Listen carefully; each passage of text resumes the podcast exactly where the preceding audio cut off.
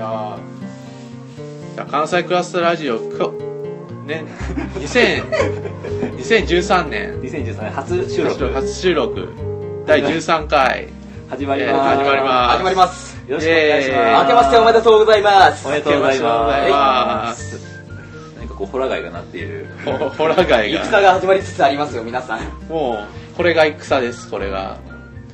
というわけで甲斐の虎にも来てますよ親方様なんかよくわかんないけどまあとりあえず自己紹介から、はいはいえー新年明けましておめでとうございます翔平ですよろしくお願いしますえっと新年明けましておめでとうございますコロンブスですお願いします新年明けましておめでとうございます白木さんですあ、明けましておめでとうございます。太田です。さあまあなんかあ大丈夫ですかシェノさん大丈夫ですかあ、明けます。はいあはい。新年明けましておめでとうございます。えー私、不定のものながら、えーまあ、工場はやめて、えーシェンロンです。どうも。うんスカイプスカイプ参加のシスェノカイプさん参加してもら音声参加が2名ですかねこれ、はいまああと奥村さんあ、どうもです。はいましておめでとうございます。おめでとうございおまめすでとうございますおめでとうございます黒幕の奥村です。イエーイイエーイ一人で車まくって言ってるところを想像す るとなかなかシュールなものがありますね猫抱いてるんですよ猫抱いて撫でてるのルノワールで。そうですねル東京のルアールで一人で黒幕って言ってるもうこれやばいですよこの熱い絵は大変お疲れ様おでござい疲まれす様ですブロックテイフどうも話を聞いてるのに今日初めてでよくわかんないけどなんかものすごく仕事されてるらしいですからねそうですそうなんですマルチタスクが我々の活動を支えてくれている黒幕奥村さんです黒幕というか縁の下の力持ちというかそんな感じですねそうですね、まあ、というわけで2013年始まりましたよコロンブスさん始まりましたね始まりを祝ってますよホラガイはこのホラン街は何なんだって感じですけどねとりあえずまあこの2013年明けてなんか気になったことみたいなことを喋りますかそうですね2013年明けて気になったことまあなんかあれですよね2013年ですかなんか実は13年ですねとりあえず紅紅白が良かったですねああまあ年末年始年末年始の話ですねうんいやーももクロ泣きましたよあそうなんですいかやなんかねももクロそんなに好きじゃないけど好きじゃないっていうかそこまで自分よく知らないけど、なんかストーリーが結構できてたらしいですねそうですねちょっと聞きたいんですがそこなんか6人もともと6人だったけど5人なんですよね今、うんでそのあかりんっていう人がいないんおーですよだからだからやめちゃってでもうだからそのバージョンが歌が6人バージョンだったんですよほうほでそれが流れたみたいなうほうほうほうでまああかりんが映るみたいなほう髪飾りも確か、うん、そうだからそうイメイメージしたージしてだから6色あるんですよほうほ俺ももクロってなんでモーパイでしか知らないのに知ってんだろうこれをももクロいやでもすごいよ僕は6人の頃に、あの、ライブを見たことがあります。おおおおまあどうなでぜしたかかというとあのももクロのデビュー作っていうのにあのリミックスとして豆腐ビーツくんが参加をしていましてですねああうーんでまあそれをきっかけに知っていたので自分は6人時代からももクロを知っていてあの5人になってこう Z になってっていうことを知ってたのでもちろんあの最後の「紅白」は感動しましたねあーすごい良かったですようなんか今のアイドル魅力ですねこうファンが地下時代とかその時からずっと応援してみたいなのあああがああですねあとだから AKB に勝ったらしいですよ視聴率あマジですかすごいすごいももクロはへえなんかすごいなーって思いましたね僕らあはのエビを超えエたビ反りやりましたから ねこのジャンプがすごいんですよへえいやね綺麗でしたよあと酔いと負けですよねあ酔いと負けねまあそれは僕も見ましたよ今日今回は酔いと負けですようんいや岩田真希は素晴らしいですだってかすごいですよあれはうんなんかね一人だけミュージカルでしたから ねもうミュージカルというかこう異空間を作ってましたからねうん僕はね「紅白」じゃなくてガキ使見てましたねあガキ塚もだからダブルですよね今のこ今の時代の日本柱大晦日は日本柱でなんかこう交代交代みたいな。は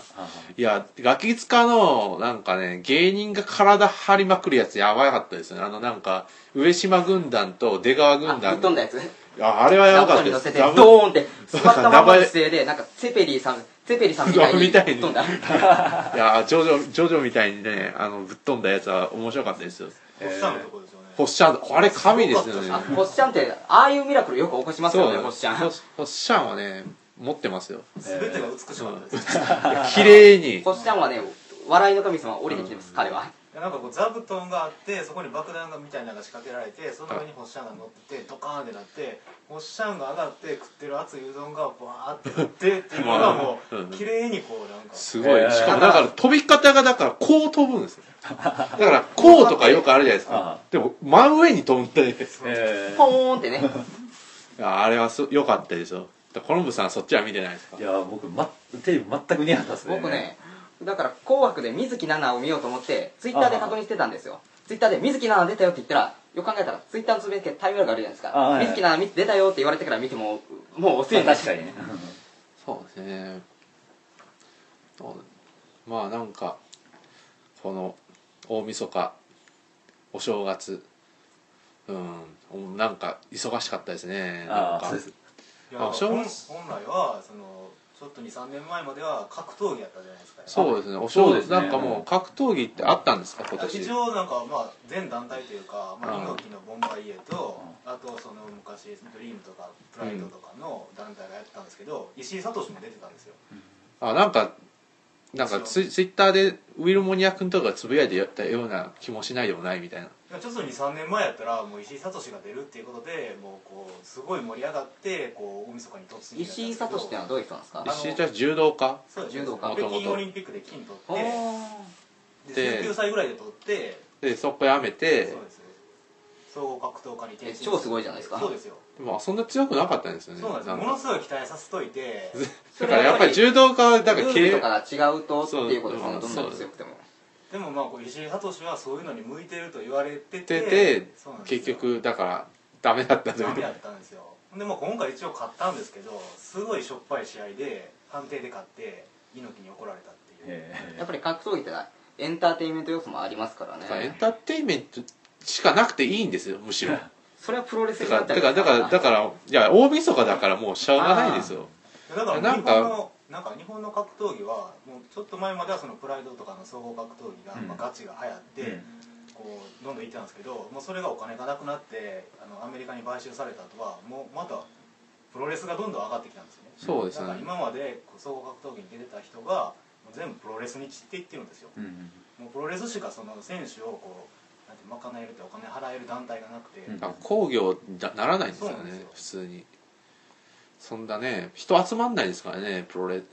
ガチの父親やってもうんなんか意外にプロレスとか新日が実は強かったっうていんうう、んそうですよね結構格闘技って長い歴史があって僕とか全くの、まあ、ビギナーっていうかよく知らない人なんですけど結構入りづらいところも感じたりするんですですけどねうんああの初心者には見でもどう見たらいいかわだかかんないらプロレスとかはだから本当に笑わせるためのプロレスがあるから、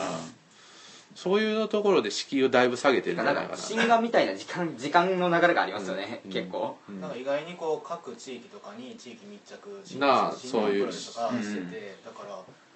やっぱり総合格闘技は一時こうテレビとかマスメディア的には払ったけどやっぱりその草の根 k 1全盛時代とか僕好きでしたね k 1ああ盛り上がってましたよねそうですねアーネスト・ホーストとかピーター・アーツアンディ・フーあのだ時から代あですそよだからあそこら辺を呼べるだけのお金とかもなくなってきたはいみたいな、実はこうサスティナビリティみたいな話でいくとプロレスが一番あったというか、うんそうですねだからプロレスがだから、うん、地方地方とくすごい密接に結びついていてっていう話はよくありますよね、うんだから今回石井聡が出たその団体今猪木のやつも、うんそれプロレスのイベントなんですよね、うんうん、てか応援しようっていう気にならないですからねなかなかプロレスってなんか普通の格闘技でもでもなんか確かに地域密着プロレスなんかいい話に聞こえてきましたね僕全然知らないですけどなんかこう例えばなんかこう地元のなんかこうあの超喧嘩の強くて有名な先先輩とかがうん出てたらなんかすごい応援しそうな気がしますよああ、うんそうですねだから結構プロレスも結構熱くて最近こう千葉さんとかが、うんあの棚橋に関してこうなんか結構ツイートしてたりとか、ほうほう千葉さんって千葉雅也さそんうですそうです、はい、だからそういうなんていうんですかギャル男的な目からもこう多分プロレス熱いんじゃないですあかあ、まあ確かになんかこうちょっとだからなんか超人感ありますよねそうなんですんよ、なんかまあなんていう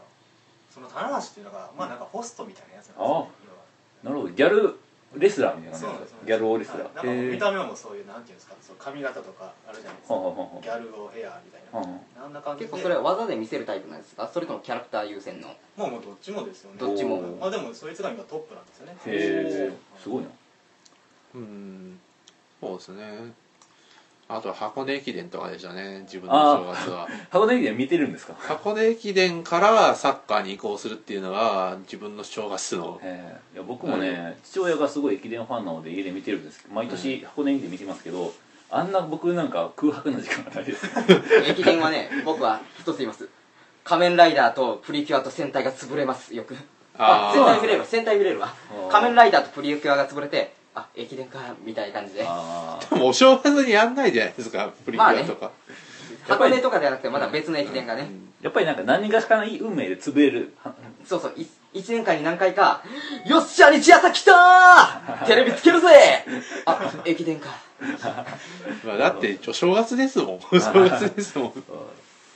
もうあねたまにああとよし今日は早くできたピカピカピカリンじゃんけんぽーんあゴルフやあーそんな感じでよくあるもんかわいそうな子供がよく直面する悲しみですよねそうですねそうなあとなんだっけなあ今年はだからね声優ラジオの「オールナイト」があったんでそっちも聞いてました ねまだまだマルチタスアクニですねソン三昧のアニソン姉三昧妹番組で声優版ソング三昧ってのありますああったんですほうよほちょうどねその日はやっぱりあれじゃないですか あれじゃないです かいうなるほどやあれめっちゃ尾形さん歌うまいです自よ分はめちゃくちゃ聞きたかったですよとりあえず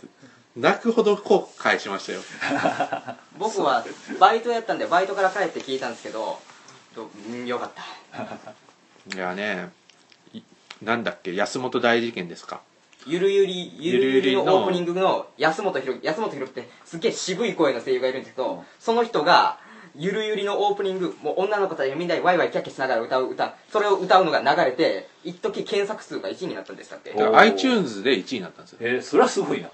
そうですよ宇多田とかう1位かなまあ2位か忘れたいやけ1ど位1位だ確かから宇多田とかを抜いてるんですよいややっぱねネット文化に神話的な曲がなんかこう iTunes にあるっていうのはすごい大事ですよねそうですね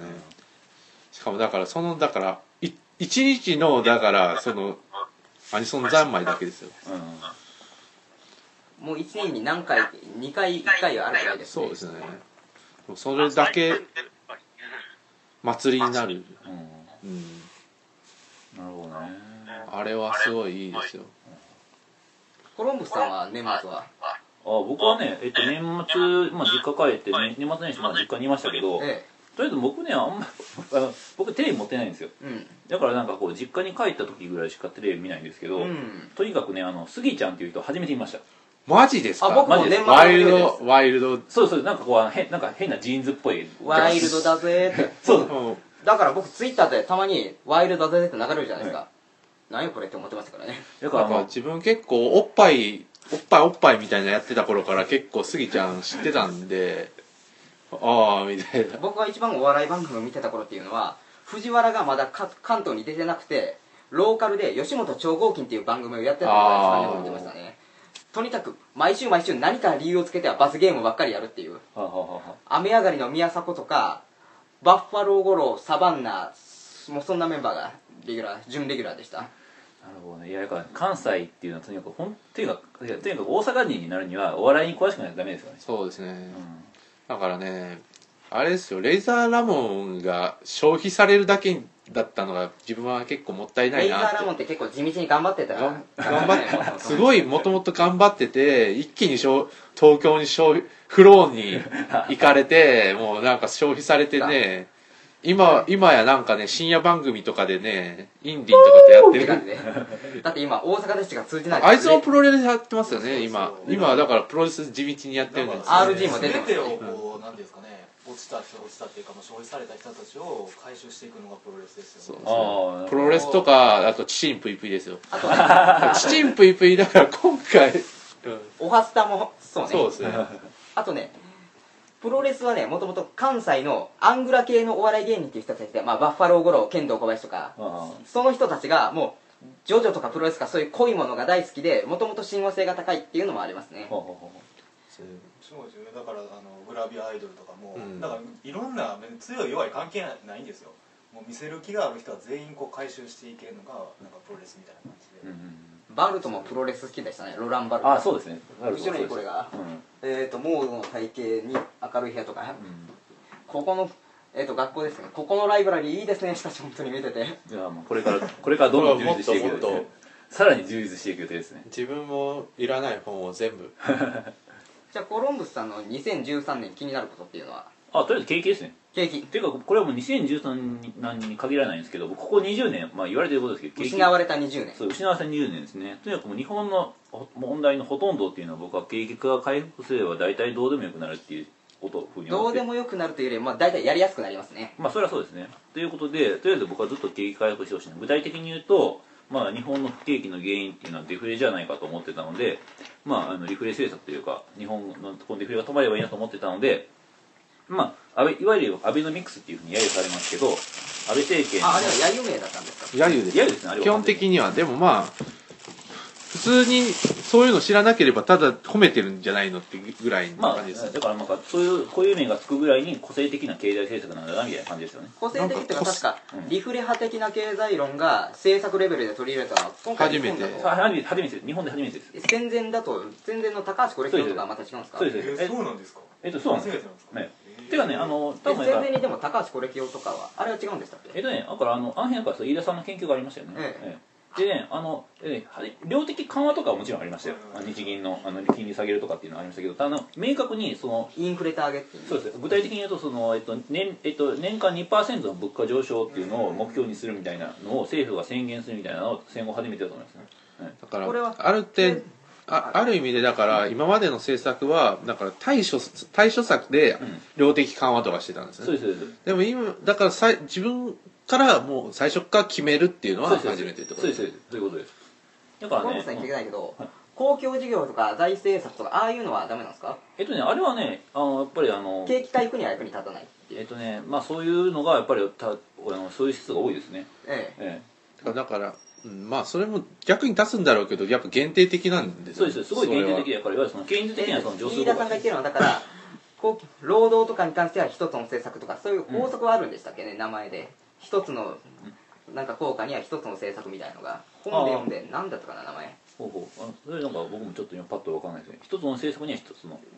ていうんじゃなかったけどまあそんな感じの入門書で読んだ感じが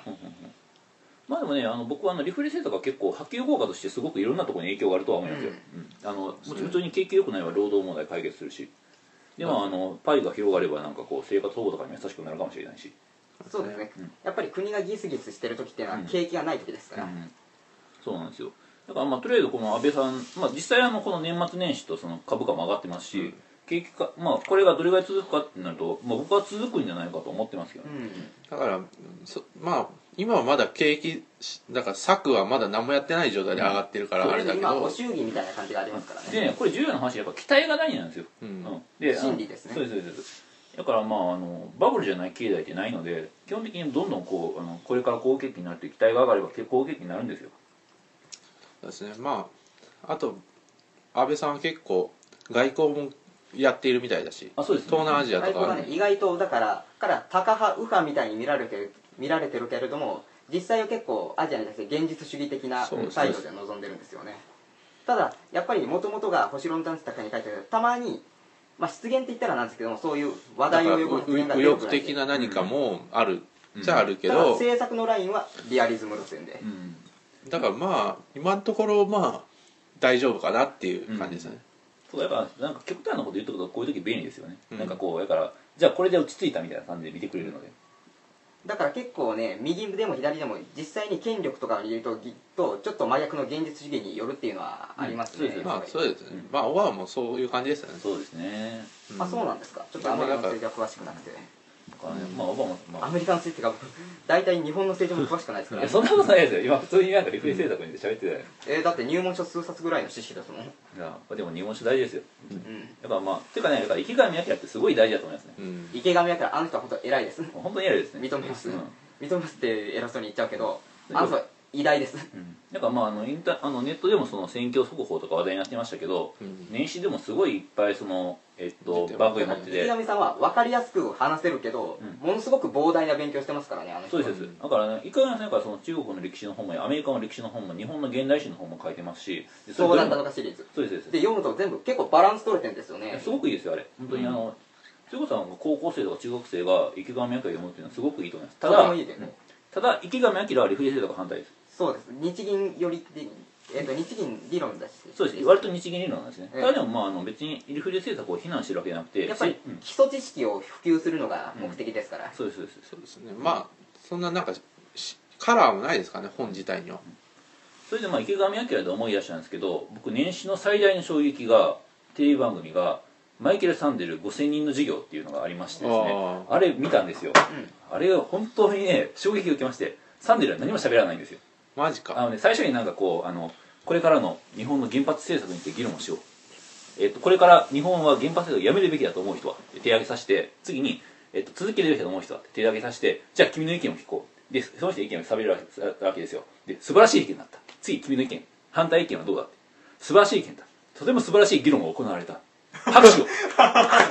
であのいや今日は素晴らしい議論が行われたこれで皆さんの意見がえなんていうかな意見が深まったと思うでは、えっと今日はこれで終わりにしようってもう満場の拍手で終わり でサンデルはねある種のアイドルですコンテンツ力がやばいですね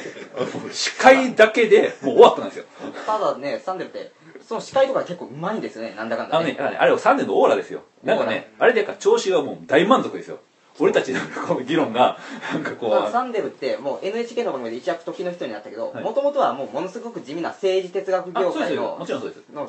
議論で、うん結構かなり専門的な議論がデビューなんですよねそうですロールズ批判でそうですそうですなんか20年前のあの、えっとあのねえっと、リベラリズムの限界みたいな本ですよ、ね、そうそうロールズのリベラリズムが,、がまあ全体的に無個性な人間っていうか、うんそういう共同体とかを考慮に入れていないって言って、うんカント的な倫理学とロールズ的な倫理学を批判したんですよ、そうねですそうですただそれが実はデビューなんで実はデビュー作だけ読むとかなり地味っていうか専門的なんですよね、まあ、やっぱあの、えっと、あの不可なき事故っていうあの批判ですよね、ええロールズのあの無知のベールっていうのが、えだからまああの辺の導入っていうのは宮崎哲也なんかが結構あの一般的にサンデルっていう名前広めましたけどそれ以外それ以前ってなんか結構専門的な政治哲学のえ中で藤原康信さんとかそうですあのそこら辺ですね、ええだからあの辺がなんかこう政治哲学の専門的な議論としてサンデルっていう名前を出してましたけど一般にちょっとだけ知られたりとしても例えばあの、まあ、宮崎さんだったりとかっていうあの、ええいう人もえっと本を通じてだったんですそがうしかもその NHK 宮崎さんの本でもかなり専門的な話にならないとなかなか名前とか出てこない、そうですそうです、まあ、それがまあ一躍時の人となって、えっと、まあ今回まあ5000の5000人の授業とかってなったわけで、ね、この後なんかこう東北大学とかでこれからの東北について話をしようって いう授業をねすごいですよやるわけですから東北大学これはすごいですよ東北大学で誰いましたっけいやこれなんか東北大学、まあ、憲法だとあの樋口洋一さんとか結う構わすげえうん、あのあの憲法史で結構有名な人いるんですけどただしかしサンデルお前は東北にで語れるのかっていうねしかしね、まあ、僕はあのあの授業見て分かりましたよ知らなくても語れるん何でですよもそうですよね 何でも大丈夫ですよ君の意見はっていうあのね、で、素晴らしい意見だったら拍手ですよ。もあそこら辺のオーラ力は池上彰と共通してる部分がありますう。いねや、そうかもしれないです。いや、でもサンデルのオーラは本当にやばいです、あれは。思想家としてイケメンですよねまずあ、イケメンありますね。イケメンで、なんかこう、ちょなっんとね、か立ち振る舞いがすごいんですそようです、そうです。洗練されてますそうです、そうです。君、うんだって、う名前はそうそうそうです。よーし何々何々の今の意見は素晴らしい意見だったそうそうそう。ちょっとにちょっとてかそれはサンデルに似てるんじゃなくて吹き替えの人 吹き替えの人ですねそうなんですよ。そうですねというかね、あれには本当に衝撃を受けましたね。なんかこう、ああいう生き方をしていきたいなと思いましたよ。華やかですねなるほどそこを目指すというそうですそうですいやねそうだなあと正月か正月何してたっけあ太田さんの2013年気になることっていうのは気になることですか何してましたお正月お正月ね別に何してたかなここにいましたか実家にいましたねちょうあどあ当日はねうんうんうんあでもその、まあ、実家の帰り道があのあそこですあの伏見にあるんであああ、不思議な俺しかもこっから自転車で帰ったんですよ、おお大変ですね。そうですそうですでなんかこう伏見稲荷の前とか通ったんですけどやっぱりやばかったですねへえ市民なりあの界隈はなんかねもうだからそのもう街っていうか、まあ、その通り全体がもう全部の店が屋台を出すみたいな感じになっててほうほもう関係ないなんていうんですかその服屋さんとかもなんか勝手によ店出してクッキーとか売ったりとかほうほうほうほもうそもうそこお祭りみたいなあなんかもう出すもん全部売れるんですねそうそうそうそうあ自分は初詣で大神宮行ってきましたねおうおうおう大神宮結構人もいるんですよ大神宮もうんあれなんだっけちはやふるがめちゃくちゃあ大々的にもあなうるほいどあらゆるところにちはやふるの絵がそうかアニメで聖地って言ったら、まあ、ここの近くのタマコマーケットであー出町商店街出で町扱われてますあれもやっぱそうなっていくんですけどねいやもうこれからうんどんどんこれがてか行ったらねえっ、と鴨川のい、えー、と出町商店街のイメージキャラクターみたいな絵が飾ってあっあて鴨川誠さんですね鴨川誠あれなかなか可愛かったですああれかわいいですよ鴨川誠なんか鴨川マーケットに出ないかなとかぼんやり思ってます けどまあ出ないだろうと思う けどでも企画でコラボとかするかもしれないですねそうなんですよなんかちょっとりっちゃん的な何かでそうですね玉子マーケットもうここら辺ですからねそうですそうですタマコマーケット鳥をねもちまずいでしたっけ、うんあそうですあの鳥の名前です山崎う匠ん僕は山崎匠さんがねジョジョのキラヨシカリをやってほしいんですよねおああーいうちょっと怪しい感じの声でうんうんサラリーマンをやるっていうのが良く てああでも「ジョジョ」は本当にいいアニメですねあそうなんですかあのねごめんなさい1話見た時は舐めてました2話3話となってあこれやべえなすげえってなってあのなんかねあれは究極の漫画のアニメ化だと思いますお おだから漫画をっていう良さを最大限生かしたアニメなんあでのすよねへー色彩とかもむちゃくちゃなんですけど実はね荒木さんがそこはこだわり持っててでこう漫画とかでも色と表紙の色とかカバーの色とかノリで決めてんですね髪の色とか固定じゃないですか、うんアニメでもその場に合わせて髪の色とか目の色とか全部変えてるんですよえ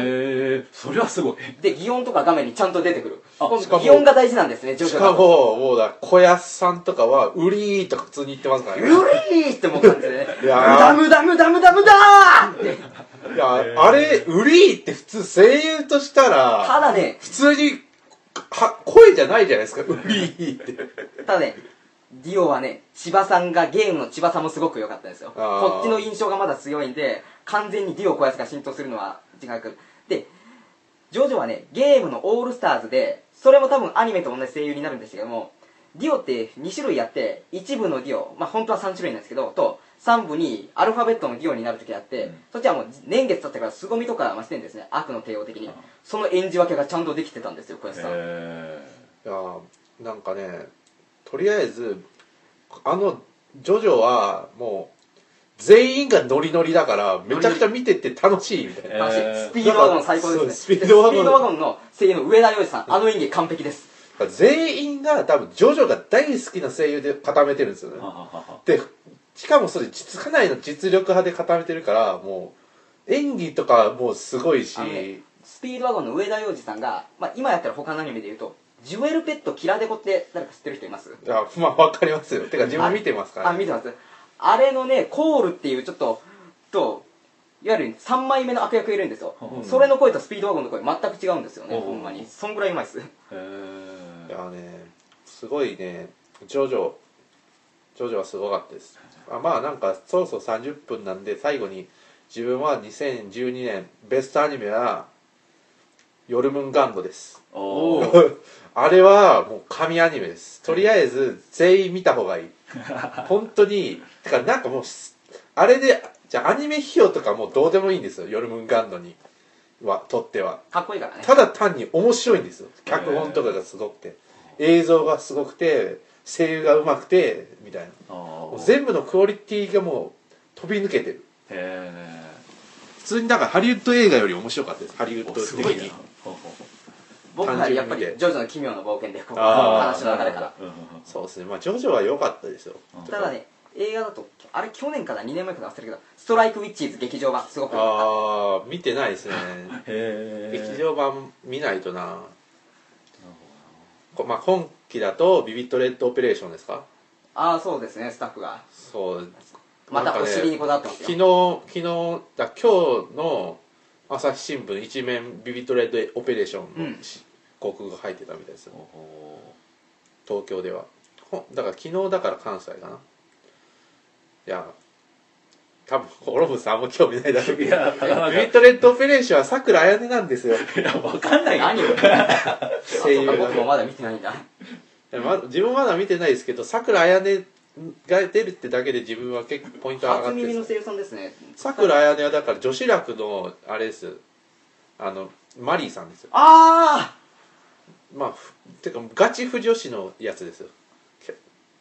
まあそんな感じですねなるまあ、ほとど。りあえずまあ